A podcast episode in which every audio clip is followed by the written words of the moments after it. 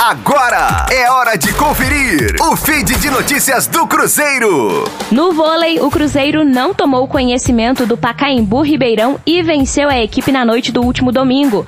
O confronto por 3 sets a 0, parciais de 25-19, 26-24 e 25-18, foi no ginásio do Riacho em Contagem e com isso o time celeste se manteve na vice-liderança e na luta para alcançar o líder Taubaté. Com o resultado, o Cruzeiro chegou a 28 pontos pontos, dois a menos que o líder. O próximo jogo do Cruzeiro é nada menos que o confronto contra o Taubaté no sábado, às nove e meia da noite, no ginásio do Riacho em Contagem. Se vencer sem perder dois sets, a equipe celeste assume a liderança da Superliga Masculina. Rosane Meirelles com as informações do Cruzeiro na Rádio 5 Estrelas.